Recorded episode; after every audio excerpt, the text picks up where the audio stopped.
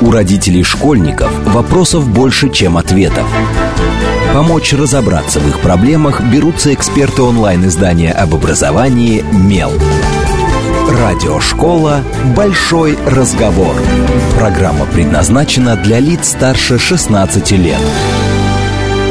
Добрый день, в эфире Радиошкола. Это совместная программа радиостанции «Говорит Москва», интернет-издание об образовании и воспитании детей «Мел». И сегодня у микрофона я, главный редактор «Мела» Надя Попудогла. А в гостях у меня а, писательница, а, главный редактор газеты «Библиотека в школе». Бывший, бывший. Бывший главный редактор. Но, тем не менее, мне кажется, это важно тоже упомянуть, что библиотека – это не чуждая вам тема, потому что я поспрашиваю немного про библиотеки. Ольга Громова. Добрый день, Ольга. Здравствуйте. И э, мы поговорим сегодня о том, как писать на сложные темы для современных детей. Почему мы э, решили поговорить об этом именно с Ольгой? Потому что совсем недавно э, у нее вышла новая книга, э, которая называется «Вальхин», и рассказывает она о девочке, э, пережившей э, Вторую мировую войну, девочке, которая попала в плен, девочке, ну, в общем, это... Мне кажется, история судьбы человека просто, на самом деле мы говорим девочка, но это история просто большой человеческой судьбы. И для тех, кто не знает, до этого у Ольги Громовой выходила книга «Сахарный ребенок». Это был тоже рассказ о, о маленькой девочке и о другом периоде нашей истории, но не менее сложном. Это период большого террора 30-х годов, и он был показан как раз через глаза маленького ребенка, взрослеющего в, этот, в это время. Ну, и первый вопрос у меня на самом деле будет такой, а, я сразу спрошу про тему войны. Мне кажется, а, в нашей стране писать книги о войне, даже детские, очень сложно потому что есть какой-то сформированный такой моральный э, некий вектор, в рамках которого в котором ты должен держаться. И как раз я, когда читала эту книгу, э, я понимала уже сразу, за что можно теоретически упрекнуть в рамках вот этого высокоморального вектора. Как, в общем, почему именно о войне, э, и как для себя определить э, то, как и о чем мы пишем. Вы знаете, не было у меня задачи написать именно о войне. Наверное, есть писатели, которые могут поставить себе тему и потом под эту тему как бы разрабатывать какую-то историю, сюжет рассказывать. У меня всегда все наоборот. Я никогда не ставлю себе э, идеи, а расскажу-ка, напишу-ка я вот на эту тему. Вот это прям совсем не про меня. Как в школе прям не, сочинение не, не. на тему. Совсем нет. Это прям совсем не про меня. А, просто так складывается, что а, в моей жизни встречаются люди, у которых есть необыкновенные истории, ими прожитые. И это те человеческие истории, они мне интересны и важны. И, собственно, «Сахарный ребенок» – это история моей старшей подруги, которая очень долго писала мемуары под моим нажимом. И я, собственно, надеялась сделать, выпустить их как мемуары под ее именем, и все. И однажды она мне просто сказала, знаешь, ну их эти мемуары, это уже перестройка, уже много всего написано на эту тему, э, надо сделать из этого повесть для подростков, с которыми на эту тему никто, никто не говорит. А, история, в которой, э, которая легла в основу новой книги Вальхен, рассказана мне лет 30 тому назад.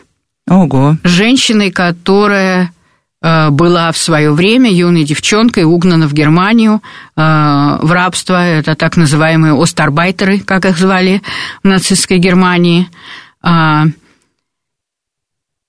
и, собственно, я тоже когда-то, когда я с ней разговаривала, я никаких книг писать вообще не собиралась. Я работала в школьной библиотеке, и ни про что другое я не думала, я даже в журналистике еще не работала. А, но просто история осталась в голове. И прошло 30 лет. Причем. И прошло 30 лет. Спросить давно некого. И Валентина Георгиевна давно нет в живых. Я разыскивала ее ее давно очень нет в живых. И вообще людей, которые это прошли, осталось очень мало, считанные единицы. Но остались, слава богу, воспоминания, остались, э, э, остался огромный архив на работ, который сейчас существует в открытом доступе на нескольких порталах, на Прожито, на э, Та сторона и так далее – есть еще такой Цвангсарбайта Д, немецкий архив, очень тоже интересный. И, собственно, вот из судеб этих людей складывалась история. Кроме того, мне еще повезло, петербургский библиотекарь одна замечательная Марина свела меня с э, петербургским устарбайтером, бывшим, значит, который, слава тебе, Господи, здоров и в здравом уме и твердой памяти, он мне тоже очень много рассказал. В общем, история складывалась из множества судеб разных людей, но в основу легла вот эта история крымчанки, рассказанная мне 30 лет назад. И э, Тут я немножко уйду от темы детей, но не могу не спросить, потому что я думаю, все, кто немножко следит за тем, что выходит нового на книжном рынке, все сейчас наблюдали за а, гигантским спором вокруг нового романа Яхина «Эшелон на Самарканд», где ее упрекали как раз в том, что она а, недостаточно, что она не дособрала факты, и даже потом выходил ее огромный материал в «Новой газете», где она прям прописывала, откуда были взяты те или иные факты, которые в книге. Но насколько важно вот для детской книги такая четкая проверка всего происходившего, какая-то верификация, потому что у нас же отдельно сейчас это огромная тема, связанная с фальсификацией прошлого. Мне кажется, вообще э, ну, даже немножко страшно писать о том, что может быть э, с разных сторон истолковано очень по-разному. Вот насколько вы здесь э, хотели четко пройти по фактам, хотя бы тем, которые можно восстановить на основе архивных документов, и как это все поместить, на самом деле, в художественную реальность, чтобы дети это прочитали. Дети не будут читать факты. Факты у них есть в учебнике. А вы знаете, ну, во-первых, очень много фактов, которые здесь есть э, в учебнике, нету. А, но дело не в этом. Я же не пыталась писать учебник по истории Второй мировой войны, упаси Господь. А, да, в современном тренде существует, в современной, так сказать, вот эм, идеологической а, реальности, реальности скажем так, да, э, существует некий канон, как положено писать про Вторую мировую войну. В этот канон, сразу скажу, книга моя не укладывается. Ни по каким признакам. Поэтому вот вы спрашивали, э, за что ее можно упрекнуть, за все. Вот просто ровно за все. За то, что нет однозначно черных и белых. За да, то, вот... что нет э, разделения по линии фронта на друзей и врагов. Есть совсем другие разделения – а, за то, что подростки, попавшие в эту ситуацию, ищут ответы а, на вопросы, которые их мучают, и находят ответы не всегда однозначные и не всегда те, которых ты ждешь. Как бы по канону, да? А, и а, что касается реалий, да, я собирала огромное количество просто мелких деталей. У меня огромная картотека, куда выписана куча всяких мелких-мелких деталей. Да, какое покрывало могло быть на кровати.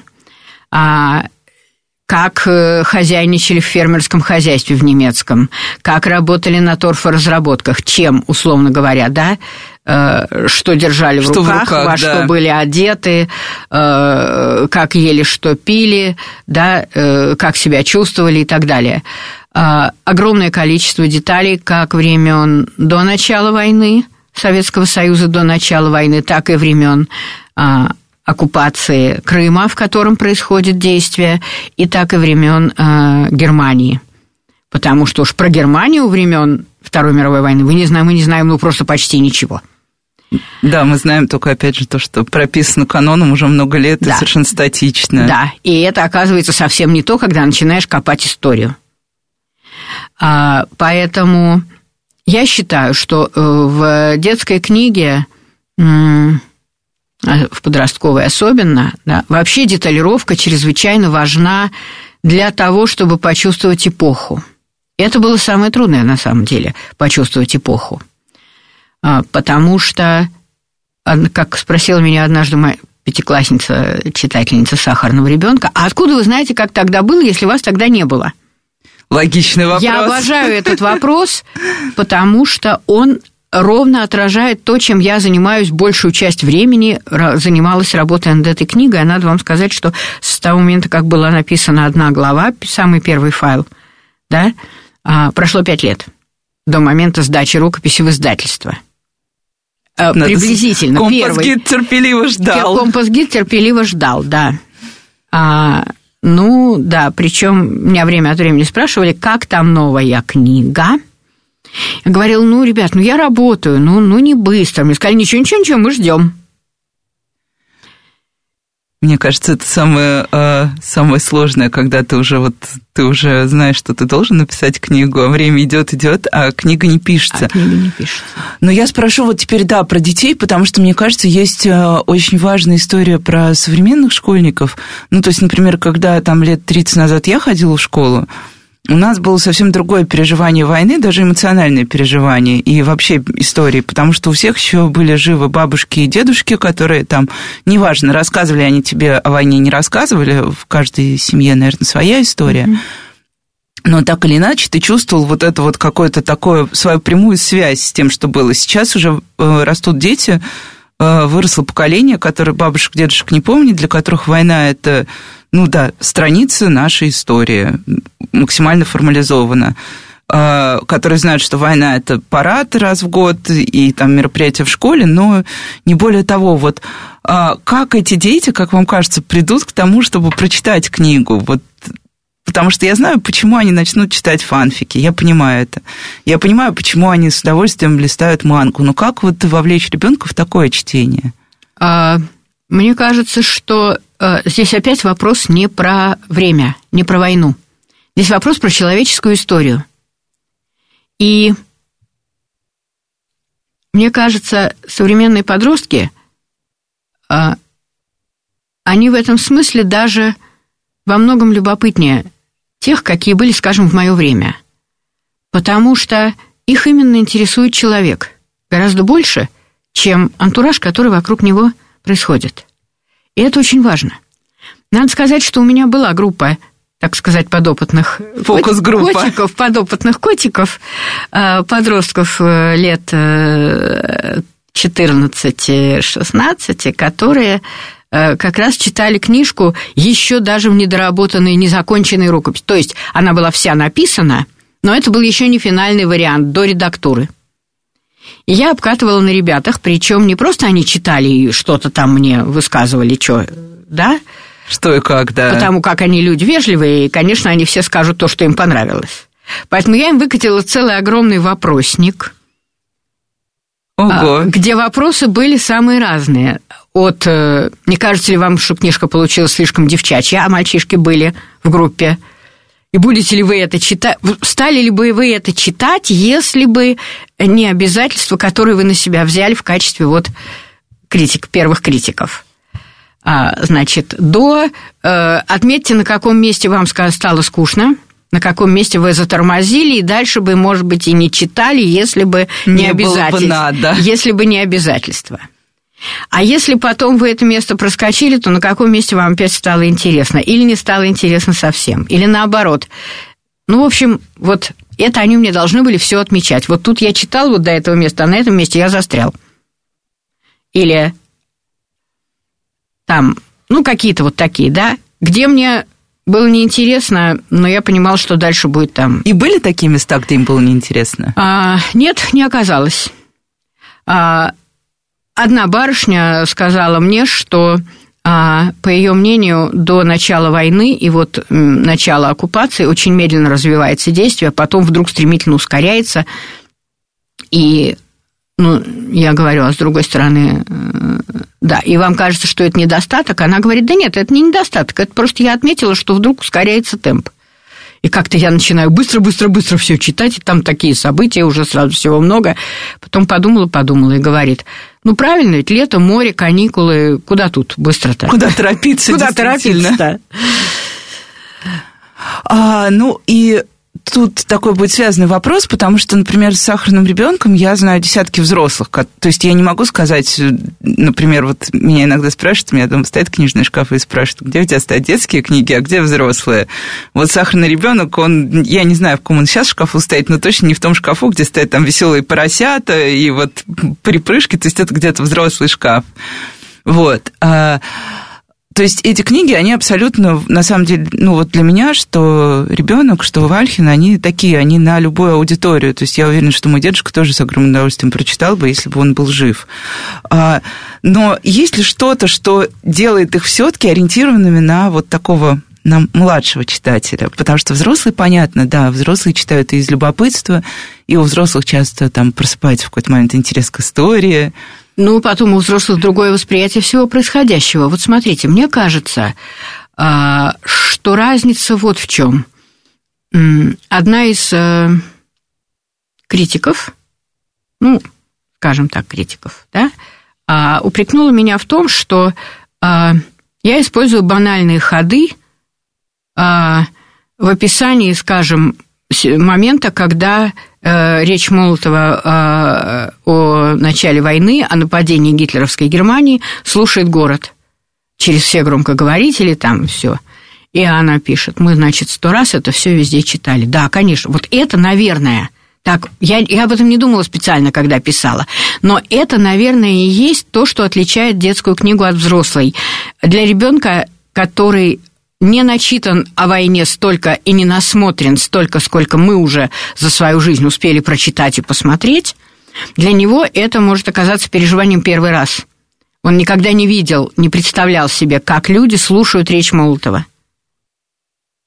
Ну да, то есть мы, и... по сути, восстанавливаем ребенку реальность сначала, а не сначала. с какого-то места, где он уже что-то да, прошел да, и знает. Это мы уже знаем. Это мы уже знаем. Мы знаем и это, мы знаем и это. Да, мы знаем а, сводки Совинформбюро.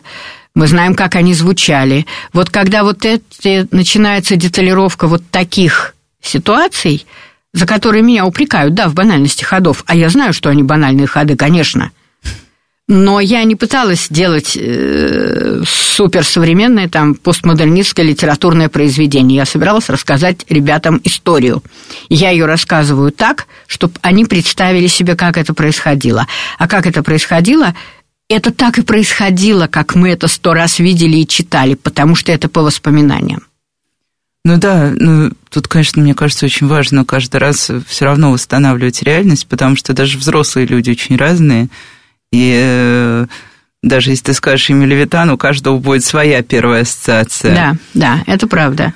Но мне кажется, что, э, может быть, это и есть отличие книги для детей от книг для взрослых, потому что для взрослых есть какие-то вещи, которые можно уже проговорить одной фразой, и все себе все представили, и все все поняли, да? Вот смотрите, а, мы с вами говорим 22 июня, да? И для нас это совершенно однозначная дата. Ситуация, однозначная дата. Для другой не бывает. А для подростков это уже совсем не так, потому что для них, простите меня, что 22 июня 41 что 1147 Куликовская битва, примерно одно и то же. А потом еще, мне кажется, вот на опыте тех подростков, с которыми мы общаемся, умелый есть свой проект с подростками, mm-hmm. записываем с ними подкаст. А, я один раз разговариваю с ними, мы как раз писали эфир об истории, войне и все, всем остальном. А, оказался такой интересный трюк, что вот наше празднование Победы каждый год, вот я сейчас не хочу, наверное, никого не задеть, не обидеть, но мы повторяем 9 мая, 9 мая – а 22 июня как раз это та дата, которая оказалась, ну, она как будто бы исчезла. Угу. То есть ты спрашиваешь, какая дата ассоциируется, говорят 9 мая, 9 ты говоришь следующая. И дальше какой-то вот дальше момент пауза. ступора. Да, да, да, да. Для меня это прям было очень интересным наблюдением в свое время. Я так задумалась и о курсе истории, и вообще о восприятии истории. Да, вот к вопросу о том, э, что сейчас э, за вот этим вот празднованием победы мы забыли трагедию. И мне хотелось рассказать историю о том, как чувствует себя обычный человек в войне. А, не тот, который а, воюет, не тот, который на фронте, да? Не тот, который в партизанском отряде. Не тот, который герой, прямо Не вот тот, который однозначный. прямо так или иначе герой, да, а тот, который оказался в обстоятельствах, в которых он оказываться не собирался. Он не шел на фронт, он, он не может да? Что может сделать 13-летняя девчонка, там, 15-летняя? Ничего не может. Она может оказаться, она может каким-то образом жить в городе, который сдали без боя. Да? Вот дальше как? И меня интересовала вот эта сторона, меня интересовала история людей, которые оказались в трагических обстоятельствах, в которых они вынуждены просто жить, потому что сделать что-то, чтобы изменить эти обстоятельства, они просто не могут физически. Ну, вы уже упомянули критику. Я всегда задаю писателям, если оказываюсь в одной студии с писателями, вопрос, как вообще реагировать на критику? Вы смотрите, читаете отзывы, например. Сейчас же столько когда ты открываешь поисковик и ищешь какую-то книгу, первое, что видишь, это отзывы на всяких сайтах отзывиков, там, на, на сайтах интернет-магазинов. Мне всегда кажется, что писателям очень тяжело должно быть жить, вот если вдруг кто-то это читает. А может быть, это и не надо читать, я не знаю. Вот Знаете, нужно это или нет? А, в этом смысле писатели разные. Я, например, знаю авторов, которые очень болезненно реагируют на отзывы. Я отношусь к ним спокойно. Но читаете? Я читаю, мне любопытно, конечно. А я очень внимательно смотрю на отрицательные отзывы. Это всегда интересно, это всегда важно. Даже если ты понимаешь, что человек пишет полную чушь, это все равно важно. Важно знать, что такие люди есть. Важно помнить, да, что такое бывает. И, ну да, нужно как-то уметь это, на это реагировать. Я не ввязываюсь в дискуссии, как правило. Ну, если только меня специально не приглашают в дискуссию. А, но я реагирую, я читаю. Сказать, что я как-то болезненно к этому отношусь, нет. А нет. А бывают какие-то отзывы, когда ты думаешь, ой, да, право, право? Да, бывают, конечно, бывают. Бывают чисто технические замечания, э, что типа вот тут вы не досмотрели. А здесь редактор не доработал. А здесь редактор не доработал, тоже бывает, конечно. А, и, э, в общем, это очень важная штука – Поэтому я отзывы читаю, потому что там иногда можно поймать просто, иногда чисто техническую ошибку, да? Вот мне тут читатель написал, а у вас там предлог пропущен на такой-то странице. Да, пропущен. А у вас вот тут ошибка в немецком. Я не досмотрела, и корректор не досмотрела. Ну да, значит, в следующем, если будет допечатка, значит, будем править немецкий. Ну и а, сейчас мы уже скоро уйдем на новости, поэтому у меня такой а, будет, наверное, совсем а, короткий вопрос. А, вот когда книга только выходит, и она еще вот, она еще, ну, она уже не продается, но ты еще не знаешь, что с ней на самом деле будет, потому что вот с сахарным ребенком вы ждали, что случится так, что будет прям супер успех, что будут переводы на мне кажется, на множество уже языков. Ну, больше десятка да, точно. Да. Больше десятка точно. Ну, по моим меркам, для книги это прям супер, супер успех. Немногие российские книги так активно переводят. Вы знаете, э, я не ждала ничего подобного, и вообще надо признать, что я от сахарного ребенка вообще ничего не ждала по той простой причине, что я выполняла домашнее задание. Просто. В свое время моя старшая подруга сказала, надо делать из этого Запиши. подростковую повесть. Мы с ней начали это делать, но потом она слегла. И, собственно, я думала, что да, мы со Стеллой это сделаем, это пойдет Стеллина книжка. Но Стелла слегла, а потом ее не стало. И однажды она, понимая уже, что она уходит, что она не сможет это довести, она сказала, дай мне слово, что ты это сделаешь. Моя задача была это сделать. И дальше, как говорится, делай, что должно, и будь как будет. Поэтому я не ждала вообще ничего. Я считала, что если уже компас-гид каким-то чудом взял эту книгу издавать, то уже все получилось. То уже все получилось, и больше мне ничего не надо. И дальше, если, если разойдется этот первый маленький тираж, то я буду считать, что моя миссия выполнена. Все. Ну и как раз сейчас мы уйдем на короткие новости, а после этого еще поговорим немножко о детях, о том, мне вот очень интересно, о чем дети спрашивают. У родителей школьников вопросов больше, чем ответов. Помочь разобраться в их проблемах берутся эксперты онлайн-издания об образовании «Мел». Радиошкола «Большой разговор». Добрый день, в эфире снова радиошкола. Это совместный проект радиостанции «Говорит Москва» интернет-издание образования и воспитания детей МЕЛ. У микрофона сегодня я, Надя Попудогла, главный редактор МЕЛа. В гостях у меня писательница Ольга Громова. Добрый день еще раз, Ольга. Здравствуйте еще раз. Ольга, автор книг «Сахарный ребенок» и вот совсем новой книги Вальфин, которая недавно появилась на рынке, но ее уже можно купить, поэтому воспользуйтесь своим шансом, поищите, погуглите или по Яндексите. Но разговариваем мы сегодня в целом о том, как э, писать на сложные темы для современных детей, потому что про детей говорят очень много про современных. Например, говорят, что дети не читают вообще. Хотя я не знаю, я недавно приехала в гости к своим друзьям, там сидела 14-летняя девочка Маша, очень серьезная, и читала. Я говорю, Маша, ты что читаешь? Говорит, «Войну и мир» читаю, очень интересно. И показал мне томик вот из тех, которые были в свое время на макулатуру. Мы когда uh-huh. сдавали макулатуру, и можно было купить книги, вот был такой канонический четырехтомник э, в глянцевой обложке. И прям стал искренне рассказывать, почему интересно, и все, при том, что ну, Маша никогда не была замечена в такой прям страсти к чтению, и вот ваше мнение, на самом деле, потому что я знаю, что вы э, и когда «Сахарный ребенок» э, выходил в печать, там же была масса встреч с детьми самого разного возраста. До сих пор идут.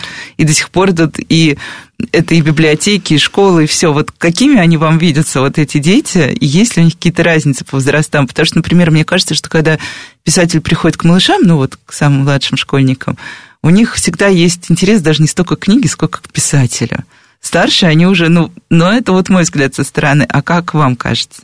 Вы знаете, на самом деле миф о том, что современные дети не читают, а раньше читали, это миф. Я, э, родившись в Москве, все-таки 10 лет прожила на Крайнем Севере, причем э, в небольшом городке, а потом в поселке. И в геологическом поселке, где, значит, были еще там несколько а, организаций, так сказать, чьи работники жили здесь. Я вам скажу, в этой нашей поселковой школе такая библиотека, какая была в нашей семье, не существовала не только в, школе, в школьной библиотеке, но даже и в клубе. Она, в общем, клубная библиотека уступала нашей. И а, к нам огромное количество детей просто ходило за книжками. Но ходили все-таки чаще, ну, либо с программными, либо, ну, либо уж любители читать. Но я не скажу, что прямо сильно много – были дети, которые любили читать, но мне кажется, что ну, пропорционально их было ничуть не больше, чем сейчас. Я не думаю, что есть такая огромная разница. Есть дети, которые читают, есть дети, которые не читают. Что касается встреч с детьми, ну, вы знаете, мне, наверное, везло, потому что, как правило, я попадаю все-таки в аудитории, которым уже что-то интересно про книгу, которые уже книгу прочитали. Это, как правило, заслуга взрослых, да, которые сумели подсунуть книжку, заинтересовать и сказать, ребят, вот... Э, смотрите. Смотрите, читайте, а мы потом писателя позовем.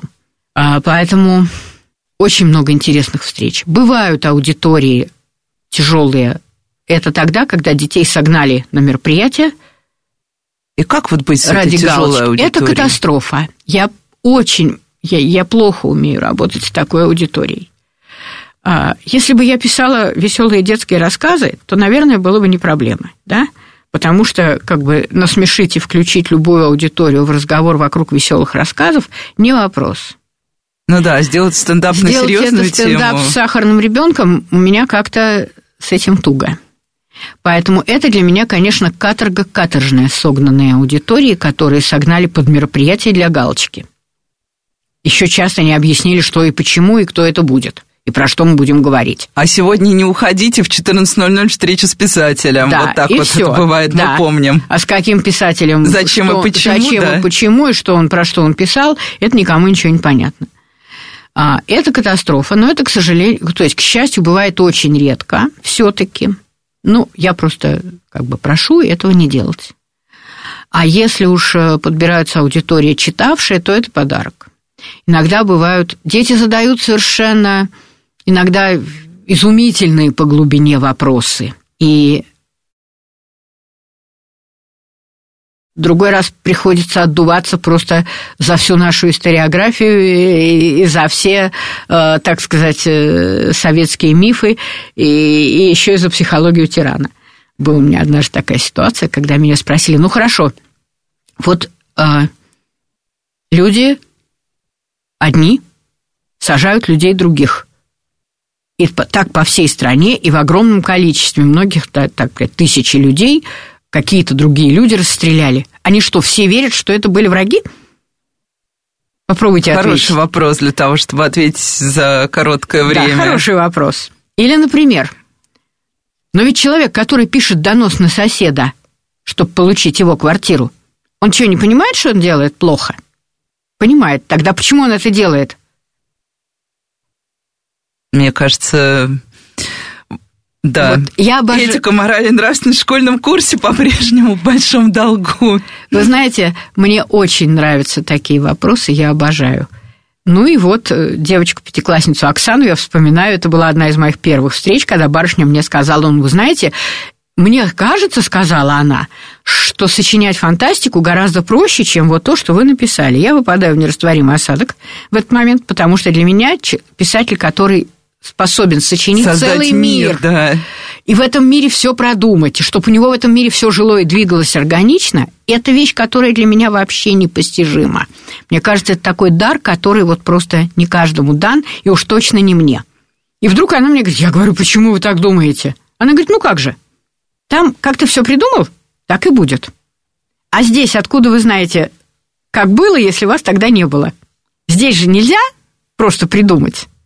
Вот это меня совершенно поразило, потому что барышня училась в пятом классе. Не, ну хороший, хороший, логичный вопрос. Мне логичный кажется, все, вопрос. да, все, да. ребенок все я, продумал. Вот, и, и это я к тому, что нынешние дети на самом деле, во-первых, гораздо более информированы, чем мы во многом. Они могут не знать нашу историю совсем. Но зато если они хотят что-то узнать, зато, они могут это сделать они намного это делают легко, нас.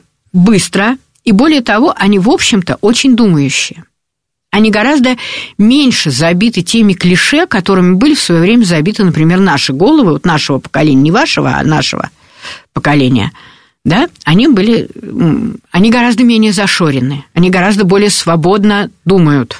И мне это страшно нравится. Ну вот, да, мы, кстати, с нашими подростками тоже столкнулись э, с такой ситуацией, потому что у нас иногда бывают э, а, сложные, ну, такие достаточно сложные... Вернее, нет, у нас, была супер простая тема. Мы хотели разобраться, что смотрят подростки на YouTube, какие у них популярные вещи. И мы думали, что сейчас начнется вот это вот челлендж, Влад Бумага и все остальное, ну, в общем, то, что всегда в топе. И вдруг наши подростки стали выдавать нам, не знаю, Пивоварова, Парфенова, и мы такие сидим и говорим, ребят, вы сейчас даете социально одобряемые ответы. Понятно, что вы хотите рассказать взрослым, что вы умные, но давайте они говорят, ну нет, ну Влад Бумага, это вот смотрят младшие, а мы смотрим вот это, не надо нас упрекать.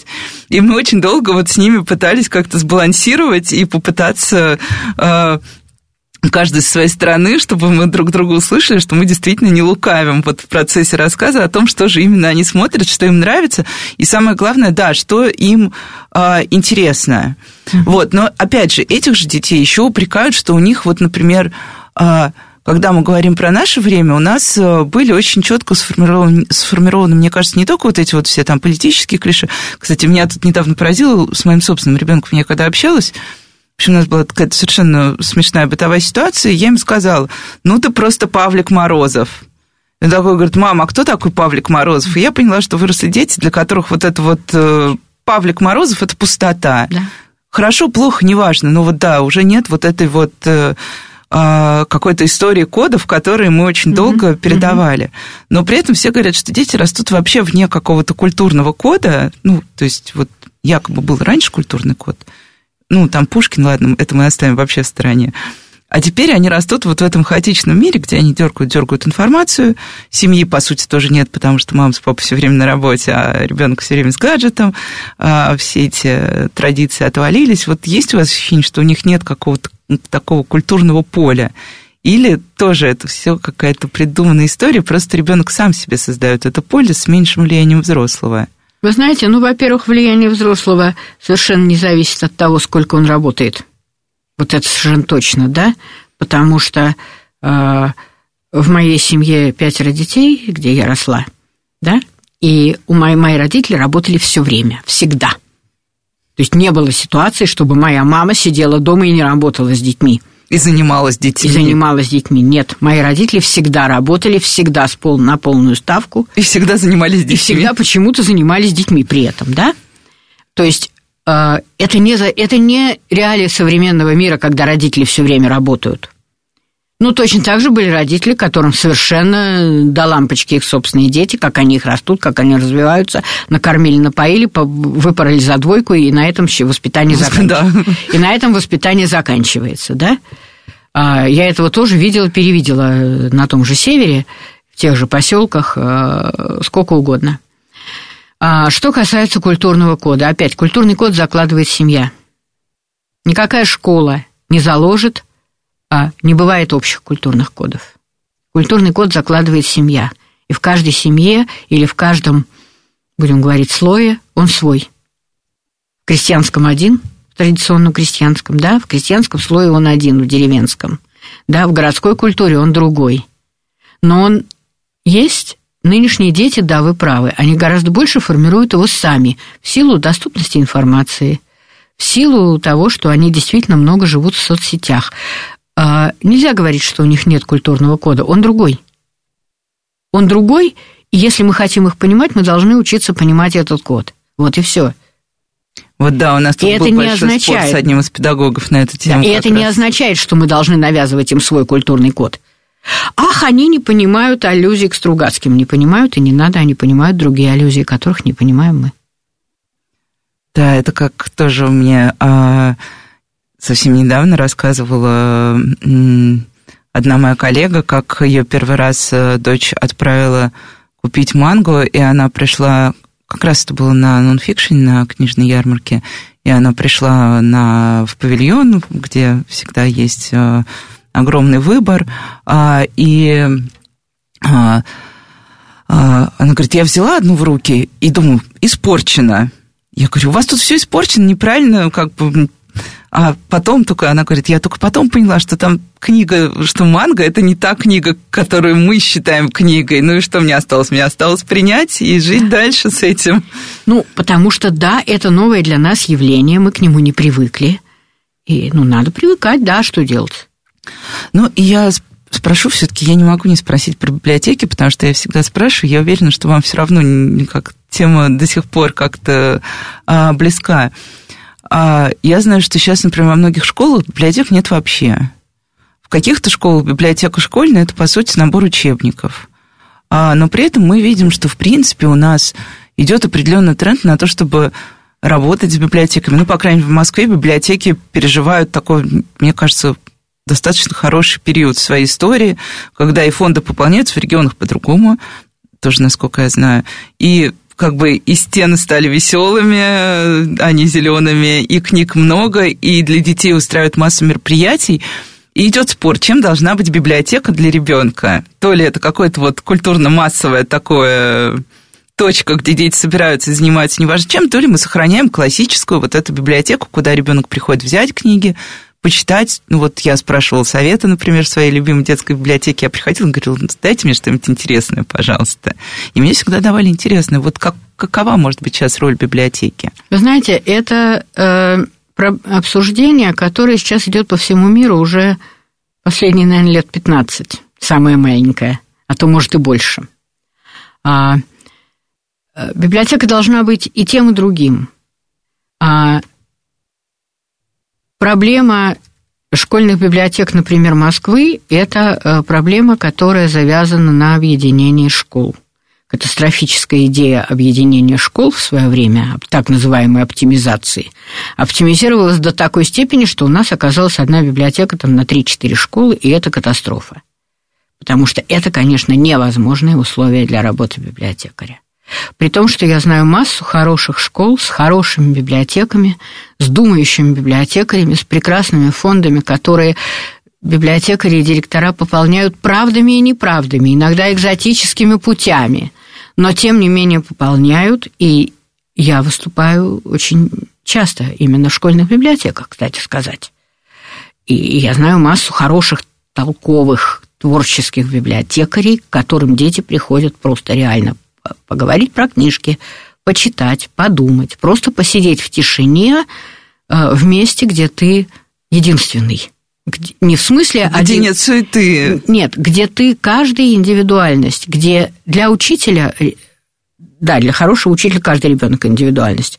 Но в целом все равно для учителя единица это класс. А для библиотекаря единица это каждый пришедший, независимо от того, сколько их приходит в день, хоть там 100 человек, хоть сколько. Да? А, и вот это важный момент для библиотеки, что там каждый единственный. А, и второе, ну да, библиотеки в нашей стране сейчас в очень разном положении, в очень разном. Хотя в публично, с публичными библиотеками дело обстоит чуть лучше, чем со школьными, к сожалению, в общей массе. А, Ну, лучше, тоже лучше, вот я- лучше в, в городах-миллионниках. Да, да, это Лучше, лучше в миллионниках. Но опять же, вот я говорю, оптимизация в Москве, конечно, привела к совершенно жутким, жуткому состоянию в этом смысле, жуткой ситуации. Библиотеки могут быть и в хорошем состоянии, но если у тебя один библиотекарь на четыре корпуса, это невозможно. Ну, а если учесть, что есть холдинги, в которых по 10-15 Да, корпусов, да, то... Да, это, это, это катастрофа. К сожалению, директора школ не все это видят, эту катастрофу. Ну, да, что делать. Но, с другой стороны, я училась в школе, где э, в свое время в поселковой, где библиотека была вообще практически никакая. И, и ну, мы спасались, да, мы спасались домашней библиотекой. Что делать? У меня, кстати, недавно ребенок в своей начальной школе обнаружил, что у них есть библиотека, и очень удивился, потому что им, э, ну, судя по всему, не презентовали библиотеку как э, сущность. Вот. Должны и... были. Да, но вот я узнал, что в библиотеке он занимается тремя вещами. Он приходит в библиотеку посидеть, почему я стал говорить от суеты, отдохнуть, посидеть, когда в коридорах очень шумно, потому что он иногда устает вот от Мгм. большого шумного дня. И ты вот стоишь, прыгаешь возле этой школы на морозе, ждешь, ждешь, а он не выходит, не выходит, потом выходит, где ты был? Я был в библиотеке, говорит он мне. Но при этом я недавно посмеялась, потому что, э, судя по всему, фонд этой библиотеки очень такой разнообразный. Например, э, он недавно принес домой книгу «Анекдоты про Гену и Чебурашку», которые, когда я начала, я открыла эту книгу и немножко, и думаю, боже мой, ну как-то ди- что-то говорить в школе на эту тему, явно это не мое дело.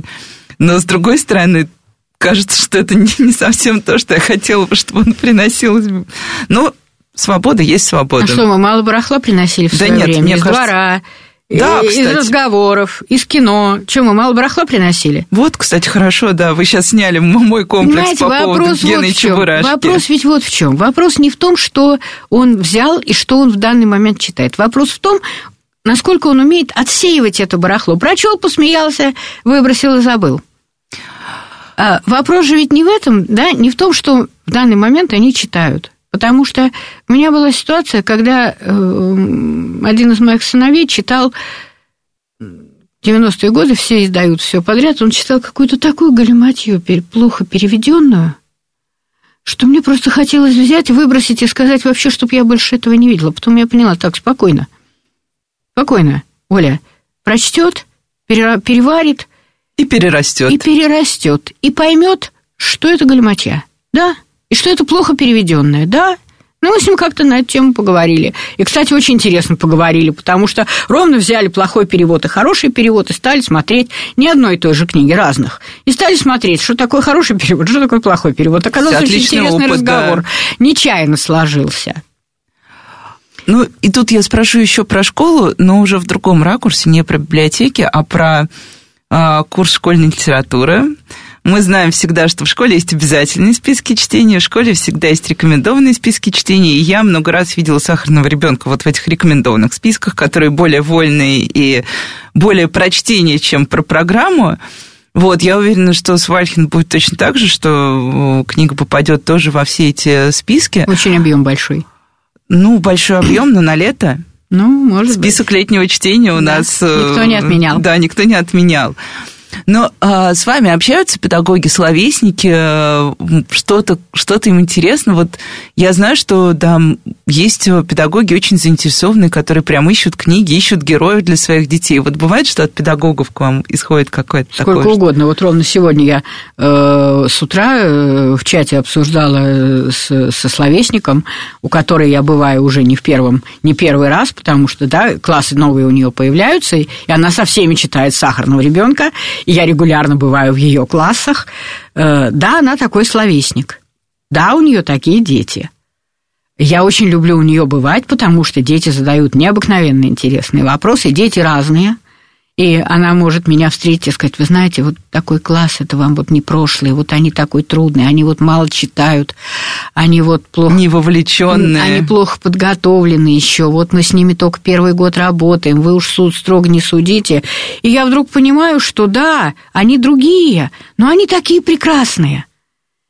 Они по-другому прекрасные, но они такие прекрасные. Да, они еще не начитаны, да, они еще там, у них нет бэкграунда за спиной, и да, они, видимо, как бы в начальной школе, они пришли к ней после начальной школы. И да, они не такие, какие, скажем, могли бы быть. они другие. Но им же интересно, у них же глаза горят. Так это уже хорошо, что еще надо, дальше все впереди. Так что, да, хорошие словесники – это подарок. Э, хорошие словесники умеют и из малопонятной, часто трудно, плохо понятной для детей программной литературы сделать реально хорошую литературу. Она есть хорошая литература, но дети этого не умеют, не могут видеть в силу того, что им это трудно и непонятно, да? Им я до сих пор не понимаю, как можно пережить в седьмом классе Тараса Бульбу. Ну, ну невозможно, да? А, и, и как можно объяснить ребенку? Я тут, представьте себе, увидела, да, словесника, который знает, как можно объяснить ребенку Тараса Бульбу и почему Тараса Бульбу можно читать, вот, и надо читать. И это прямо неожиданно. Они обсуждают совершенно поразительные вещи, совсем не те, которые мы обсуждали, когда читали Тараса Бульбу в детстве. Да, у нас были очень протокольные обсуждения, мне да, кажется. Да, вот. И а, со школьной программой тоже можно справиться, было бы желание педагога. Хотя, да, конечно, я согласна, что школьная программа во многом выстроена так, что она в конечном счете отбивает у детей охоту читать классику. К сожалению, да, она так выстроена. Но еще очень много зависит от педагога, конечно. Да, я тоже сравнить недавно была на открытом уроке очень хорошего московского словесника. И, ну, это тот момент, когда ты приходишь, потому что тебя пригласили, и вроде бы неудобно не прийти, ты пришел. И обсуждали Гоголя, хотя я очень люблю Гоголя, но мне все равно я думала, ну, мне будет скучно, ну, что я там не знаю, я уже, uh-huh, я уже свое uh-huh, отучилась. И это был такой урок, что uh-huh. я узнала о Гоголе так много, что мне стало стыдно за свою вот эту вот убежденность, mm-hmm. что я, что я, я, же, я же и так все знаю, mm-hmm. я уже хорошо, я же хорошо училась, я же много читала. И поспрашиваю еще про детских писателей. А вы следите за тем, что вообще сейчас пишут, кто пишет? Слежу, а... ну, во-первых, слежу просто из интереса. А, и из привычки еще главредовской отслеживать поле детской литературы, а во-вторых, извините меня, я теперь штатный редактор, редактор журна, э, издательства «Компас Гид». Поэтому поневоле я еще с этим и работаю. И что, как, как вообще, как ощущение, как меняется наша литература? Потому что мы очень любим говорить, что за последние 10 лет мы совершили рывок, ну, детские издательства. Да, и мне кажется, это да, действительно... и это правда, и это правда и даже, наверное, не 10, а чуть больше, просто через 10 лет назад это кто-то заметил наконец. Потому что рывок начался раньше. У нас огромное количество блистательных детских писателей. Блистательных, я просто не боюсь этого слова. Из них многие просто очень молоды. И у них еще впереди масса интересного, чего мы от них ждем. И они очень разные, очень разные. А, это чрезвычайно интересное поле сейчас. Может быть, более интересное, чем взрослая литература, хотя тут я, как бы, это мое личное субъективное мнение, у меня со взрослой литературой как раз современные довольно сложные отношения, я ее гораздо хуже знаю. Ну что, мне кажется, это отличный финал, и я не буду просить называть имена, я раньше просила, но потом я поняла, что я всех ставлю в неловкое положение. Это невозможно. Да. Их, их очень много, это невозможно сейчас назвать. Ну, можно назвать лично любимые, но все равно неправильно. Спасибо большое. Э, будем верить в детские книги. Мне кажется, это замечательная вера. С вами была Радиошкола. До встречи на следующей неделе.